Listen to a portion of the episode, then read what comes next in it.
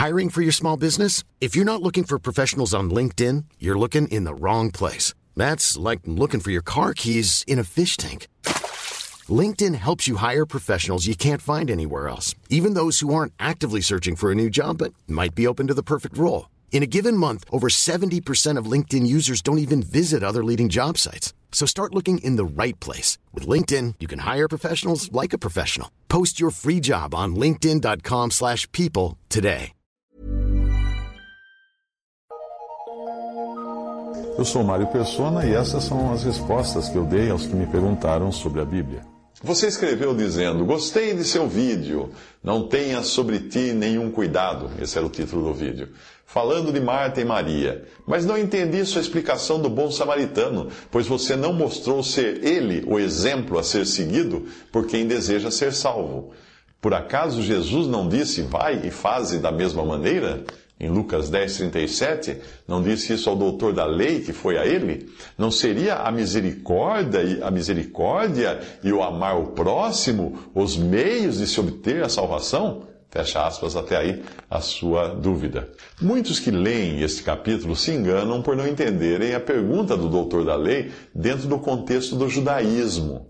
Quando ele pergunta a Jesus, mestre, que farei para herdar a vida eterna? Ele não está falando da vida eterna dentro do conceito cristão, que é o de uma vida eterna no além, depois dessa vida terrena, ou seja, depois da morte, ou do arrebatamento, ou da ressurreição. Para um judeu, a vida eterna prometida estava mais para uma vida perene ou perpétua neste mundo, porque Deus não prometeu o céu a ninguém no Antigo Testamento. Hum? A lei prometia vida a quem não pecasse mas era a própria vida natural estendida, ao menos até a pessoa pecar, porque daí ela morreria.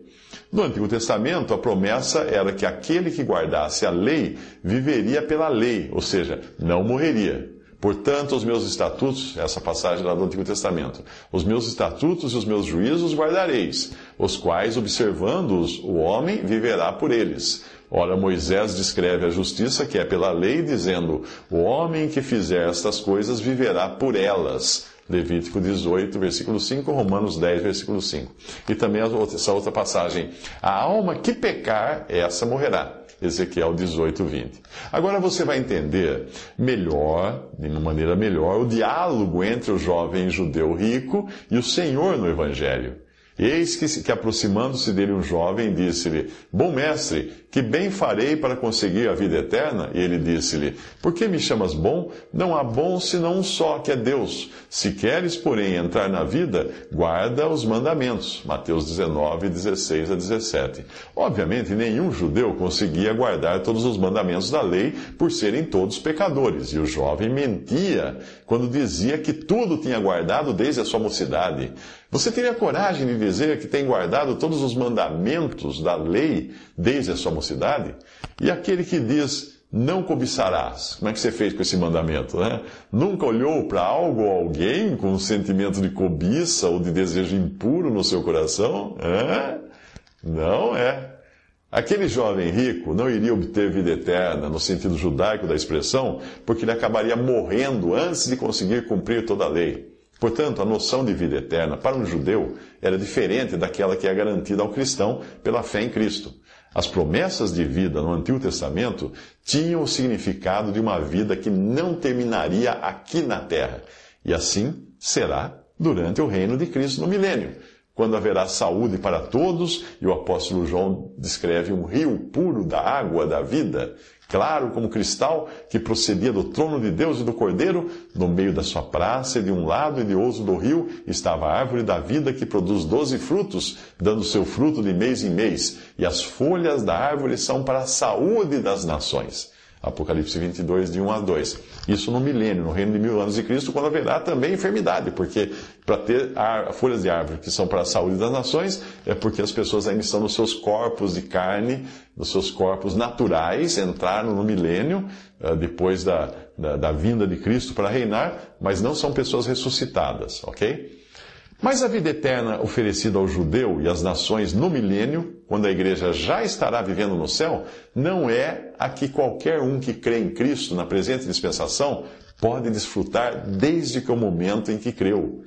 Esta vida eterna que é oferecida ao cristão na presença de dispensação é a própria vida que vem de Deus e não tem começo nem fim. Lembre-se de que eterna não é algo sem fim. Perpétua é algo sem fim, né? permanente. Mas eterna é algo sem começo também, porque a eternidade não inclui tempo. Não prevê tempo na eternidade. O samaritano da parábola não é o salvo. Ele é o salvador, horas. Ele é o salvador, o samaritano. Na parábola, o salvo é o que foi assaltado, que é de Jerusalém, a cidade escolhida por Deus, para Jericó, a cidade amaldiçoada por Deus. Assim como acontece com cada um que vaga perdido por este mundo.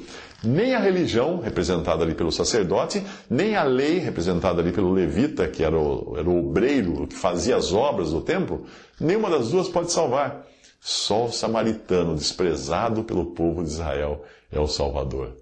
Os judeus consideravam Jesus samaritano. É. Daí a parábola contada por Jesus ao religioso judeu que quis prová-lo com sua pergunta. Os judeus chamavam eh, Jesus de samaritano como se fosse um palavrão. Obviamente, Jesus, sendo o Salvador, não precisava ser salvo, não é mesmo? Uh, responderam, pois, os judeus e disseram-lhe: Não dizemos nós bem que és samaritano e tens demônio? Isso lá em João 8,48. Eles xingavam a Jesus com o título de samaritano. Mas vamos ao contexto que inclui a conversa de Jesus com o doutor da lei antes e depois da parábola. Depois de receber a confirmação de que deveria amar seu próximo, o doutor da lei, que inquiria Jesus, perguntou o seguinte: Quem é meu próximo? No fim, o Senhor pergunta: Qual, aí o Senhor conta toda a parábola, e aí no final o Senhor pergunta para ele: Qual, pois, destes três te parece ter sido o próximo daquele que caiu nas mãos dos salteadores? Respondeu o doutor da lei: Aquele que usou de misericórdia para com ele. Lucas 10, 36 a 37. O próximo foi o que usou de misericórdia, não o que precisou de misericórdia, o assaltado. Percebe? Todos leem pensando que o próximo é o assaltado, mas a pergunta clara é: qual, pois, destes três te parece ter sido o próximo daquele que caiu nas mãos dos salteadores. Tem três aqui e um caído ali. Qual desses três é o próximo? Quem você acha que é o próximo que usa de misericórdia com o assaltado à beira do caminho? O assaltado nada podia fazer, nenhuma obra, além de se deixar salvar. Somente aquele que foi rejeitado por Israel podia ser o próximo, o que podia salvar, o caído. Mas será que o doutor da lei iria responder o samaritano quando o Senhor Jesus perguntou isso para ele? De jeito nenhum. Qual, qual desses três é o próximo? Ele não responderia o samaritano. Por quê? Ele não responde assim porque os judeus odiavam os samaritanos. Ele responde: O que usou de misericórdia para com ele? Claro que era o samaritano, mas ele não ia falar. Então Jesus diz a ele: Vai e faz da mesma maneira. Que maneira? Certamente ele deveria agir como agiu o samaritano. Mas, acima de tudo, amar aquele samaritano acima de tudo. Mas, para isso, ele precisava primeiro admitir que o rejeitado por Israel era o único capaz de exercer verdadeira misericórdia pelo pecador caído à beira do caminho. E assim ele deveria se considerar caído, arruinado, necessitado, se quisesse conhecer a verdadeira salvação, o que parece que ele não entendia, ele não queria ou não entendia, ele queria fazer alguma coisa para ser salvo.